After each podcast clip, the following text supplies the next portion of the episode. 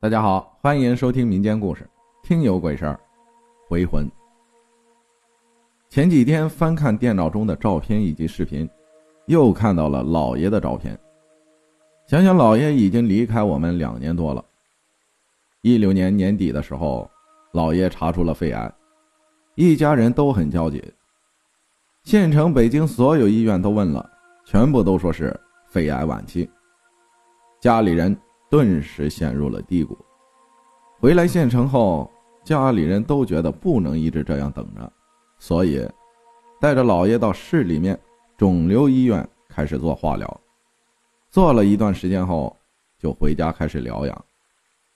记得那是二零一七年的十月初，突然有一天，老爷感觉快不行了，整个人躺在那儿就是昏迷的状态，光有出气儿，吸气。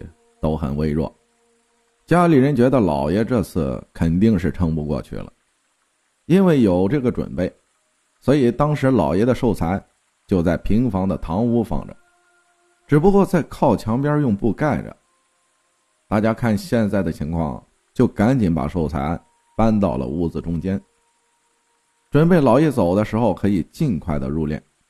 就这样，一天过去了，老爷还是昏迷。两天过去了，依然还是一动不动，只听着有出气的声音，但却没有进气的声音。就这样的状态一直延续到了第三天的傍晚，在第三天傍晚的时候，老爷慢慢的睁开了眼睛。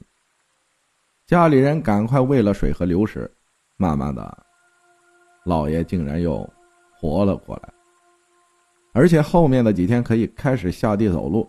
还可以自己坐起来看书、刮胡子，也可以说话了。这让大家都惊奇不已。要知道，在老爷昏迷前一段时间，因为癌症已经疼到卧床好久了，别说说话，就是坐起来都疼，整个人都已经是皮包骨头了。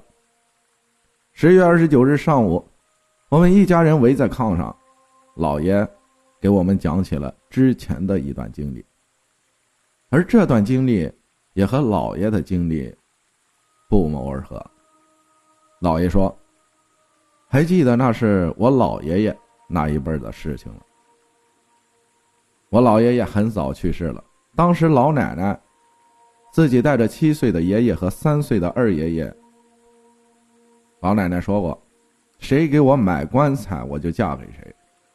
当时隔壁村有一个孙木匠，说给买棺材。”所以当时老奶奶就嫁给了孙木匠。七岁的爷爷就在木匠铺当小工，但没想到的是，刚去了一百天，孙木匠出去干活，就出意外死了。然后老奶奶又嫁给了一个姓张的人。事情就发生在我二爷爷三十六岁那年。二爷爷三十六岁那年，突然有一天就去世了。按照习俗，第三天要给棺材打银钉，就是要把棺材的四个角的木楔子给钉进去，这样棺材就钉死了。所以第三天亲人可以看亡人最后一眼。当时我爷爷说：“最后了，我再看一眼。”然后打开棺材，突然就听着好像有出气的声音，用手放到二爷爷鼻子上。就发现有呼呼的出气。当时我爷爷就和人们把二爷爷抬了出来，就这样，二爷爷最后又活了三十一年。二爷爷也是临走最后才告诉我们，他当时那三天遇到了什么。因为平常每次讲的时候都会头疼，天旋地转，可能是因为这个事情是不能泄露的吧。当时我二爷爷说，他走了之后也不知道怎么的，就到了一个地方。那个地方有饭店，有卖东西的，什么都有。当时太饿了，所以就想到饭店里面吃点东西。但是刚准备进饭店，饭店就关门。去旁边的小吃摊喝点稀粥，但是一去人家就收摊就在这时候，我老爷爷过来骂道。你来这儿干嘛呀？这不是你来的地方。二爷爷说：“我我也不知道，跟着一群人我就来了。然后我老爷爷就把二爷爷送了回来。老爷讲完这个故事的时候，口中一直和我们说，这是真事儿。可如果放在平常，我也当做一个故事来听。但是这个事情，又真真的发生在了我姥爷身上。三天的昏迷后，整个人又突然好了起来。最后，姥爷又活了半年多才去世。爸爸每次还说，他从小到大也没怕过什么。